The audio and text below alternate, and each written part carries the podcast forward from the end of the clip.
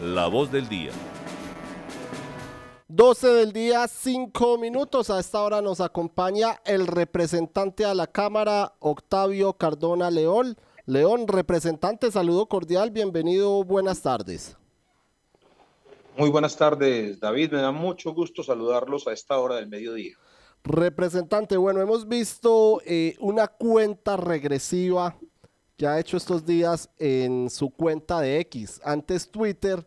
Eh, háblenos un poco, entendemos que es o interpretamos que es por la por que se termina esta administración actual en la alcaldía de Manizales. Representante, cuéntenos un poco sobre lo que ha venido publicando todos los días.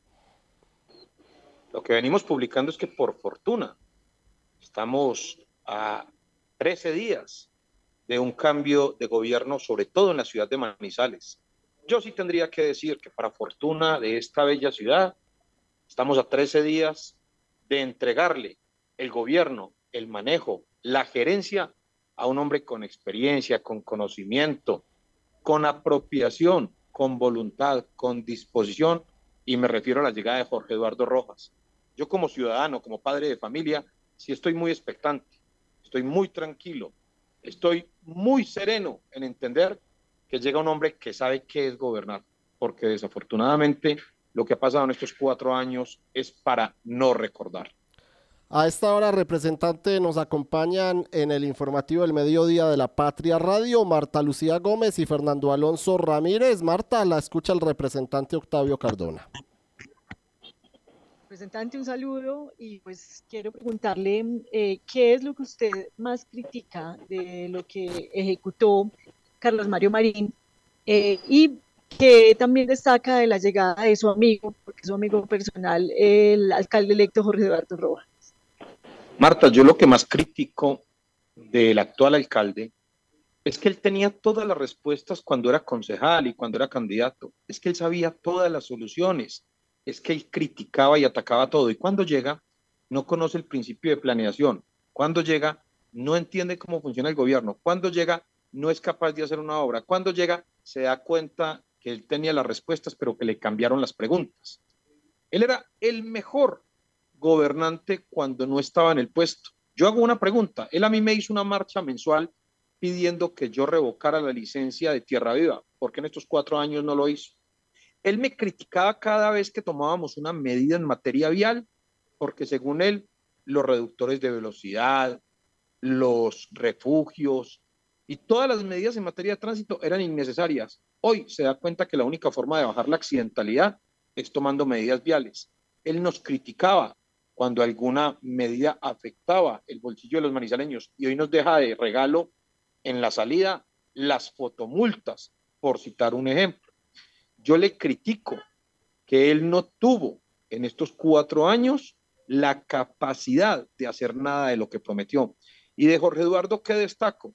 Sobre todo que es un hombre que conoce el principio de planeación, que hizo una alcaldía muy buena y sobre todo que tiene la capacidad de sacar a Manizales de este berenjenal en que nos dejan con una petar donde se perdieron 40 mil millones de pesos porque se le entregaron al contratista y no a la fiducia, con una ciudad que tiene las obras completamente enredadas, como la tercera línea del cable aéreo, donde se violó el principio de moralidad administrativa, con una ciudad que en abril tiene que sacar más de 500 ambulantes que están alrededor de la plaza de mercado, porque así lo ordenó una sentencia que en cuatro años la alcaldía actual no quiso mirar para dejarle el problema al que llegaba con una empresa como Aguas de Manizales que pasó de 69 mil millones de endeudamiento a más de 200 mil millones, con una nómina insostenible porque nombraron a todo el mundo como un premio de campaña electoral.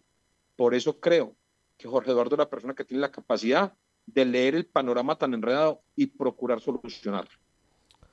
Fernando. Eh, sí, representante, con las buenas tardes. Han pasado cuatro años desde que usted dejó precisamente la alcaldía, ¿cierto? Y la votación de Carlos Mario Marín, que en ese momento pues era, era loca, ya hoy comparada con, con lo que sacó Rojas es, es casi que irrisoria, pero eh, fue una respuesta al gobierno de ustedes de alguna manera, porque ustedes tenían un candidato de hecho que era de la entraña, había trabajado en su alcaldía, eh, todo eso. ¿Cuáles creen que fueron los errores para que el discurso de eh, Carlos Mario Marín se posicionara en ese momento y pues hoy estemos en las que estamos? Carlos Mario Marín fue el resultado de una corriente de pensamiento, doctor Fernando Alonso, en la cual el país pedía que nuevos sectores ideológicos llegaran al poder. Pasó en Bogotá, pasó en Cali, pasó en Medellín, pasó en varias gobernaciones, pasó en Cúcuta, pasó en, en Cartagena, pasó en Santa Marta, pasó en el Magdalena.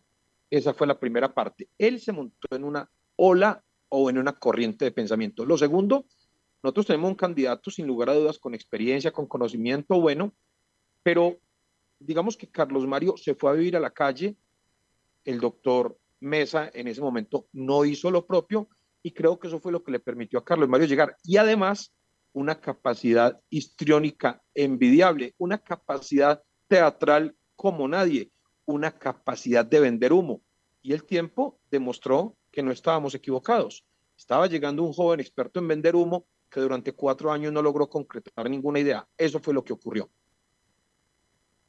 Representante, cuando usted inició, usted, sucedió a la alcaldía, a la primera alcaldía de Jorge Eduardo Rojas, y recuerdo yo que en ese, para ese tiempo, cuando estaban ustedes en el empalme, usted se quejaba de que le habían dejado la olla raspada.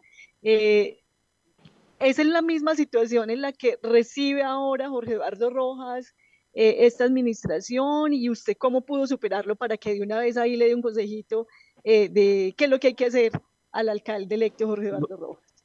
Con dos diferencias. La primera es que yo no me quejaba, yo simplemente estaba diciendo cómo había recibido la ciudad. ¿Por qué? Porque cuando uno recibe la ciudad y no dice cómo está recibiendo a los ocho días, la gente le está pidiendo obras, soluciones y resultados. Pero, pero Jorge Eduardo en su momento hicieron la ejecución y yo no tenía cómo arrancar, pero no era, no era culpa de Jorge Eduardo. La diferencia es esta. Cuando yo recibo la ciudad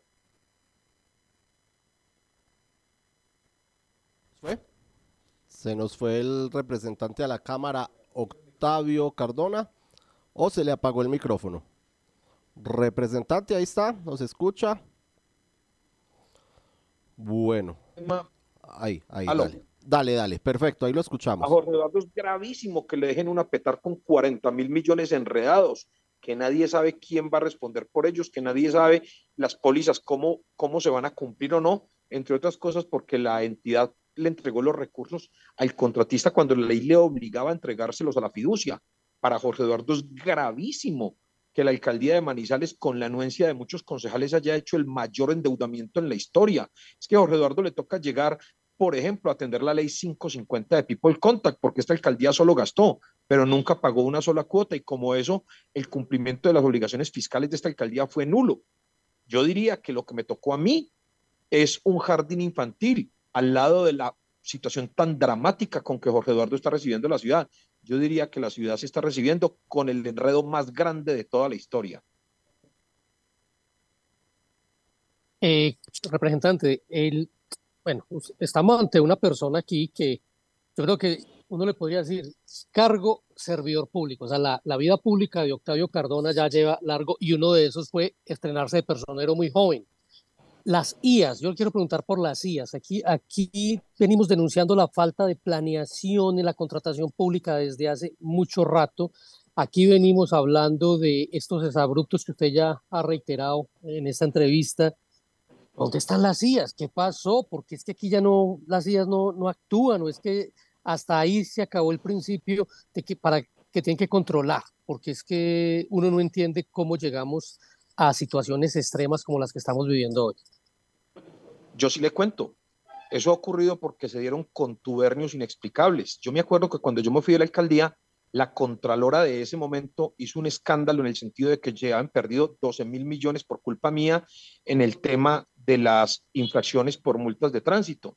Se le olvidaba a la doctora de aquel entonces que ese mandado mal hecho que estaba haciendo no era porque yo hubiera dejado perder 12 mil millones, era porque había salido una ley de la República que me obligaba a declarar la caducidad de todos los comparendos que tuvieran más de tres años. Pues eso le tocó hacerlo también a Claudia López en Bogotá y le toca hacerlo al actual alcalde. Lo que yo no entendí era por qué me decían el escándalo de una plata que no se había perdido, sino que simplemente estaba ejecutando la norma y después nadie volvió a decir nada. Esperemos si la Contraloría actual hace lo propio con el actual alcalde que está saliendo y si la Fiscalía actúa, la Procuraduría actúa, la Contraloría actúa, la Personería actúa. Yo estoy de acuerdo con usted. Yo también he notado por ausente el actuar de varias de las IAS de este país.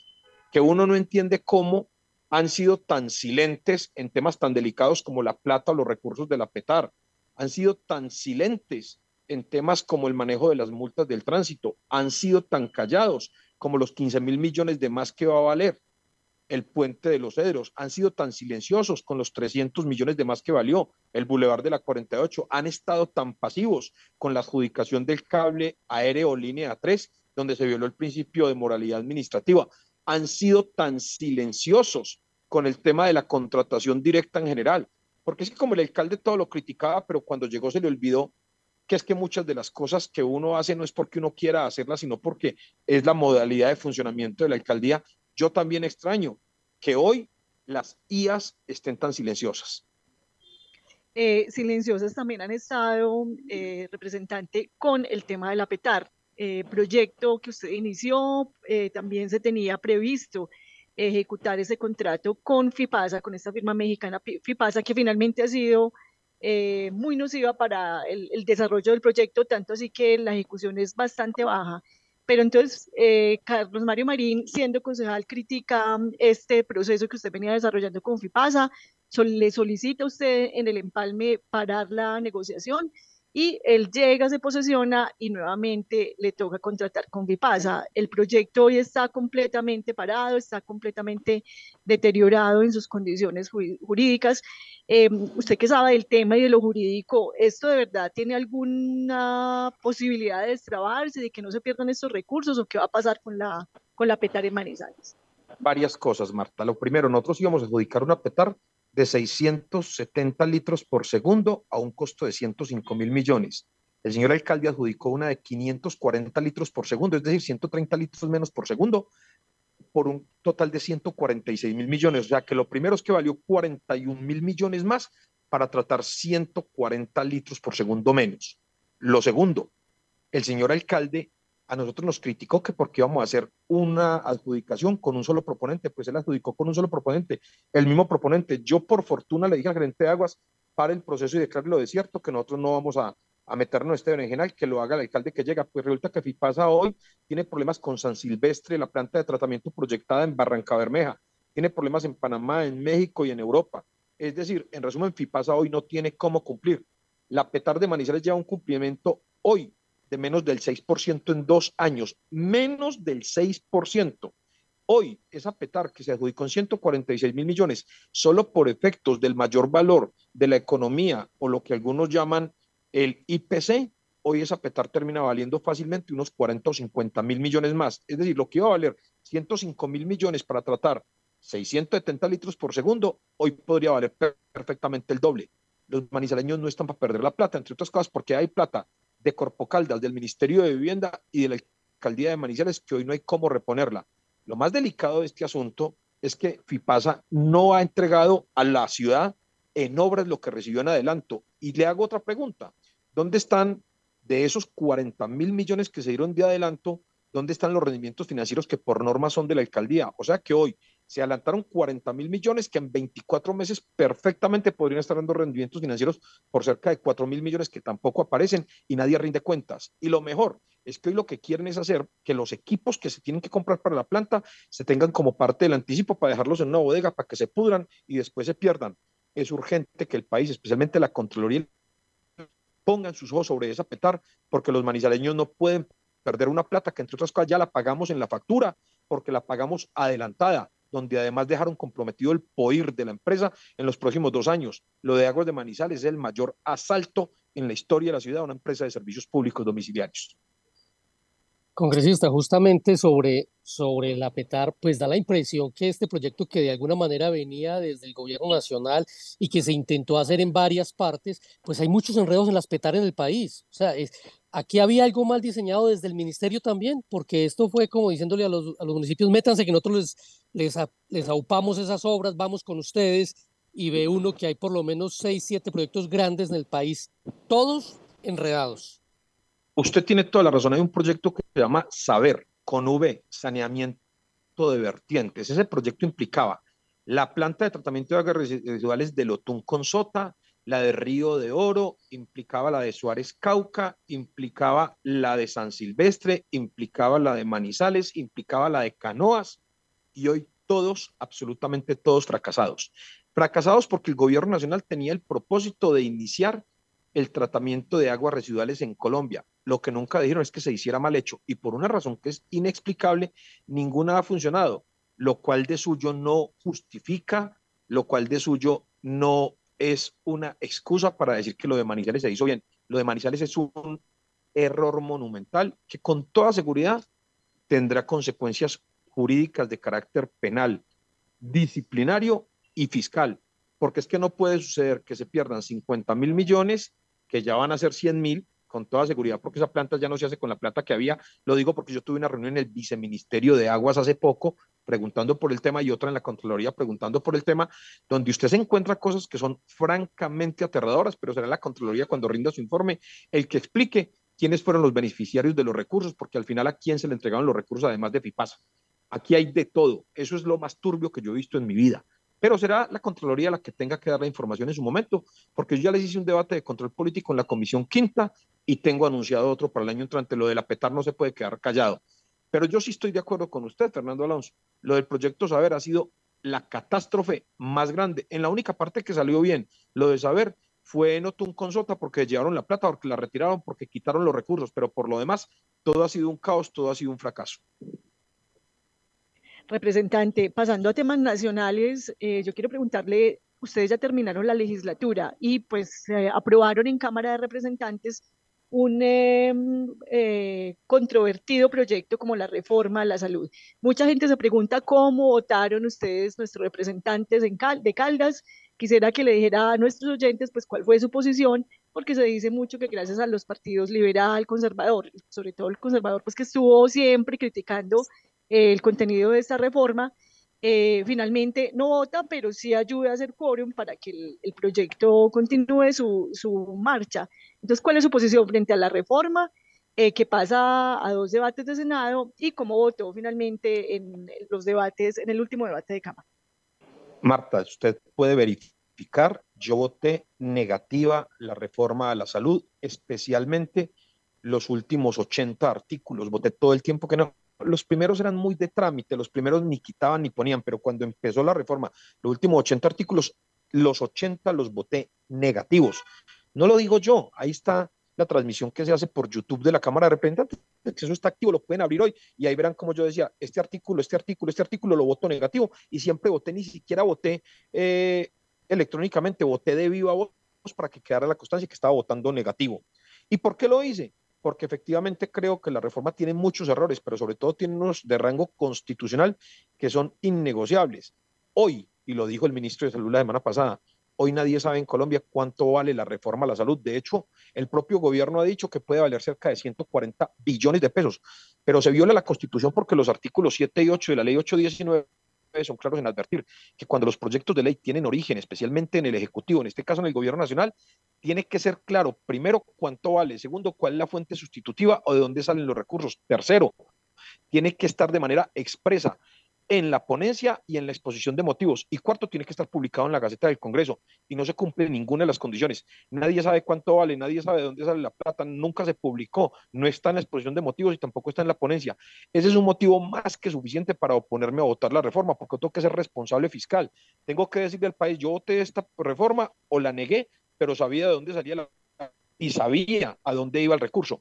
En un documento que se debería llamar certificación de viabilidad fiscal del Ministerio de Hacienda que llegó, que no se llama viabilidad fiscal, sino escenarios posibles. Lo primero que dicen es que no hay viabilidad fiscal, sino escenarios posibles. No lo firma el ministro de Hacienda, sino la viceministra técnica, la doctora Fernanda Valdés. Dicen en la página 5 cuatro veces lo siguiente. Primero, no sabemos cuánto vale el sostenimiento del fondo de calamidades, pero le vamos a poner tanta plata. No sabemos cuánto nos vale las becas posgraduales, pero le ponemos 100 mil millones mensuales.